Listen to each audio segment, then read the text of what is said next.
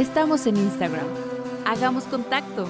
Arroba Guau Radio. Hola, ciudadanos del área limítrofe. Hoy les venimos a platicar un poco sobre moda. El podcast ha estado súper disperso en temas personales, pero ya decidimos por fin hablar un poco de lo que se supone que estudiamos.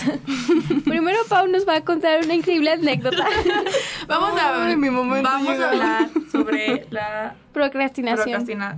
Sí. Y después vamos a hablar de modas feas. Pero ahorita Sí. ven cómo lo ligamos. Sí, la verdad Este- es que Pau ahorita nos va a contar sobre cómo fue su proceso en el traje típico.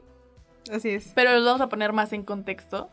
Háblales más acerca Sí, de eso. y les tengo que platicar este, cómo hice todo un traje típico en cinco días, menos, por ahí, más o Pero menos. teniendo un mes para poder hacerlo, ella dijo, ¿sabes qué? Yo solo ocupo cinco días. Soy el claro ejemplo de procrastinar, literalmente. Sí. Yo soy la procrastinación.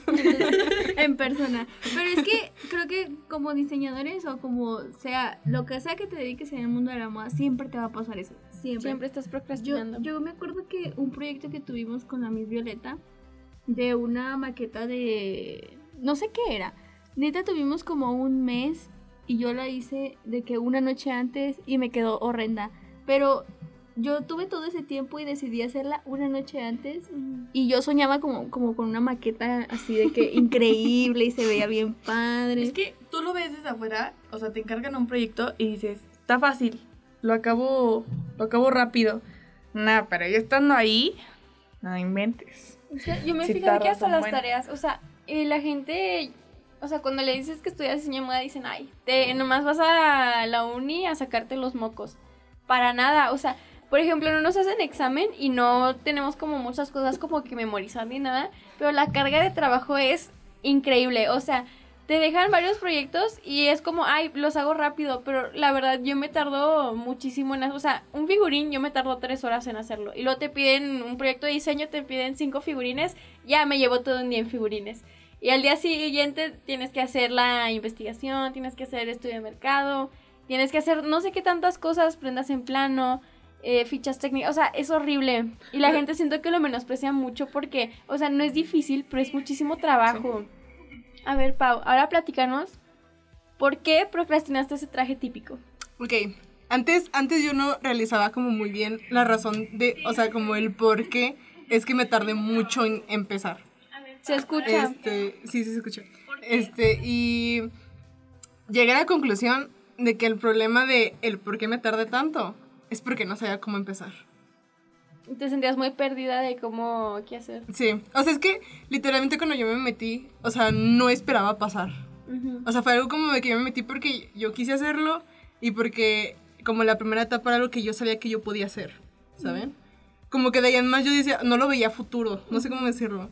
Entonces cuando me enteré que pasé, sí me puse feliz, pero a la vez estaba como bien asustada. estaba así como de... Y yo siento como que eso es la razón por la que la gente como que trabaja en diseño y arte, esas cosas, siempre procrastina todo porque siento como que tienes la idea de que en algún momento, o sea, si te dan un mes para hacer un proyecto, de que a la segunda semana te va a llegar como, o sea, Dios te va a iluminar y te va a llegar una idea tan genial y lo vas a hacer tan perfecto y todo va a estar excelente, pero nunca llega esa idea, o sea, tú tienes que trabajar tu creatividad, pero yo siento que todos como que esperamos a que llegue esa como super inspiración o como, no sé cómo explicarlo, el proceso es difícil, entonces lo aplazamos. Es que yo creo que eh, para ese punto, es que yo creo que todos los diseñadores o cualquier persona que se dedique al mundo de la moda necesita como esa parte de la inspiración. O sea, siempre tiene que estar, de cajón tiene que estar. El problema es que no hay una fórmula que te diga, o sea, tienes que hacer esto y esto y No esto, y después te va a llegar la inspiración. O sea, no hay. Y, y realmente puede llegar como así a las 2 de la mañana o nunca llegar. O sea, o tiene que pasar tiempo. Y el problema de nosotros es que trabajamos por tiempos Ujú. y trabajamos con, o sea, con lo que tengamos y con eso. Dale. Sí, es que son como los momentos de creatividad que me, me habían hablado. O sea, el momento de creatividad te puede llegar o bañándote o desayunando. Entonces es como ir anotando todo y ya. De ahí de todas las ideas dices, ok, voy a empezar, no sé, por esto. Sí, justo estábamos hablando de eso el otro día, acerca de que, o sea, No me acuerdo. neta, que sí, o sea, mencionamos de que puede ser que ya estés así de que para dormirte ya bien arropado todo, y de repente estás así de que, te llega. Ah, sí. Te llega, te paras en putiza y es ponte a dibujar, ponte a hacer eso. Paulina. No, digo, en rapidísimo, rapidísimo te Eh, paras. es que yo me En acuerdo corto. que Pau nos platicó que nosotros vimos el traje típico y dijimos, wow, eso se ve increíble. Y Pau, ay, gracias, lo hice a las 3 de la mañana, mi momento más esquizofrénico, porque ahí me llegó la inspiración. Y es, o sea, si te pones a pensar, dices, o sea, ¿por qué? No, o sea, nuestro trabajo es bien, es bien cool porque puedes trabajar, o sea, y explotar todo lo que tú quieras explotar, pero el punto es por qué nos es tan difícil que nos llegue la inspiración. O y sea, también, sí. por ejemplo, yo creo que el problema de Pau fue trasladarla a la realidad. Porque siento que a veces cuando por fin llega la inspiración tienes como esta idea súper genial y dices, wow, está increíble. Y le quieres ir agregando más y más y más. Y luego es como, a ver, hazlo. Y te quedas como, mm, ¿Cómo Sí. lo construyo? Sí, o sea, es que eso, eso es muy real. O sea, porque yo, yo me acuerdo que yo hice mi dibujo, pero yo no lo no pensé como, ah, esta parte la voy a hacer así. ¿Sabes? O sea, no, no como, o sea, como tú lo dijiste, no lo vi a la realidad, ¿sabes? Yo no vi cómo realmente iba yo a hacer eso. Tú solamente estabas pensando en quiero que quede más cool, quiero que quede más fregón o sea, y le seguías agregando como cosas. Mi mente, pensé en esto, me, me gustó.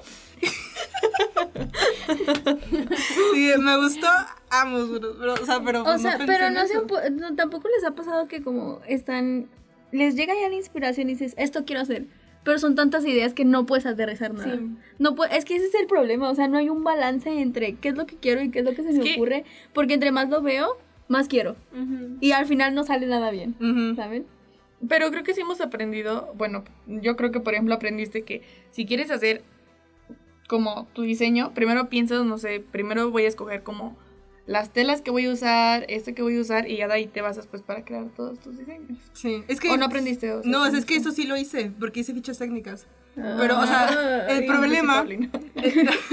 No, es que ahí no estuvo el problema. O sea, el problema estuvo como a la hora de, ok, si tengo que hacer una falda, ¿cómo hago esa falda? ¿Sabes? Porque no era una falda normal.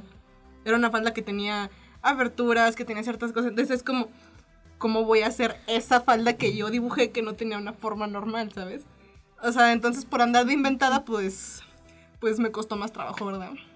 Tenía mucho al final, ¿cómo te salió? Porque no nos ha querido enseñar fotos. Al día de hoy no sabemos cómo quedó. eh, tenemos que imaginarlo porque no hay Este. fotos, no hay nada. Hay Ah, un misterio. Pero, ¿saben qué? Que hablando de. Hablando de. De cómo te quedó, Paulina. Ajá. Nosotros sabemos que te quedó excelente. Es más, el 27 de. No, no. El 27 de cualquier mes ahí vamos a andar para que vayan a apoyar a Paulina. Este.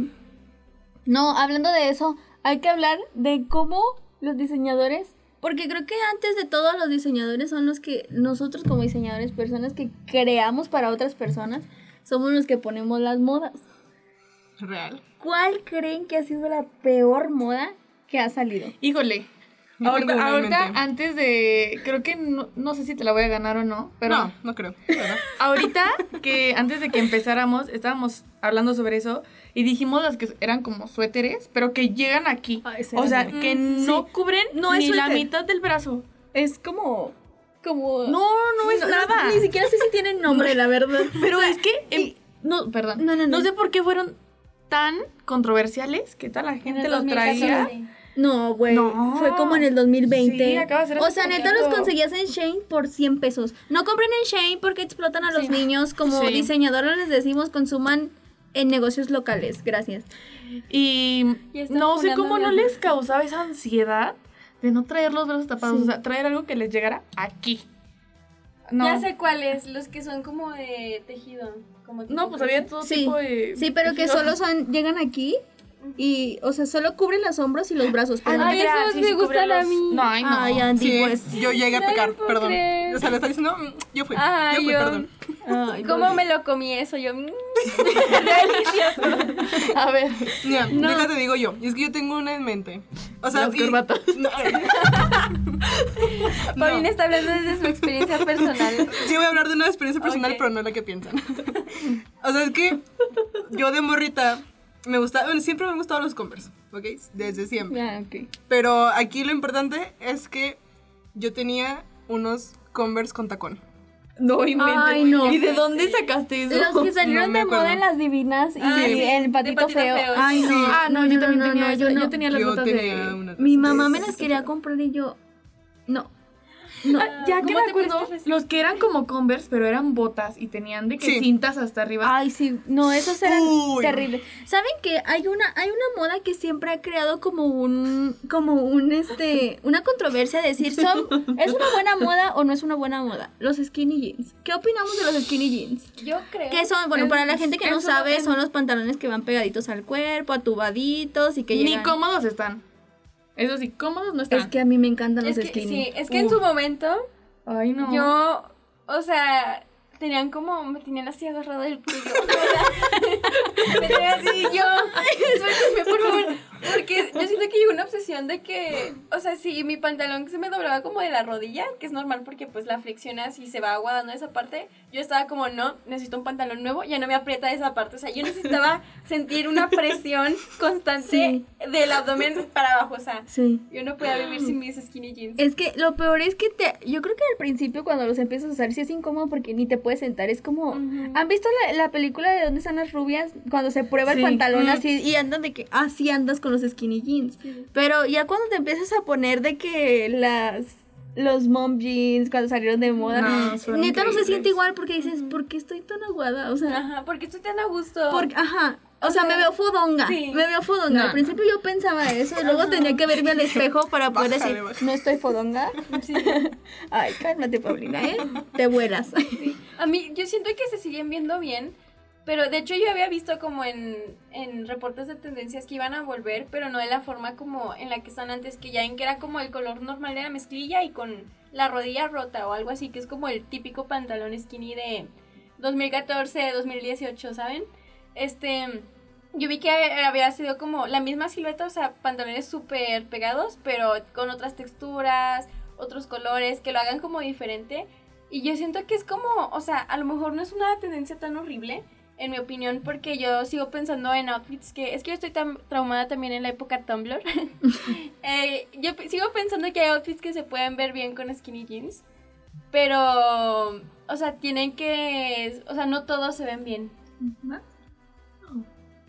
O sea, Ah. no todo, se- o sea, tiene que ser como algo muy, o sea, que el outfit sí le quede bien, pero no es tan horrible como lo intentan hacer ver ahora. O sea, yo creo que es como una tendencia Ajá.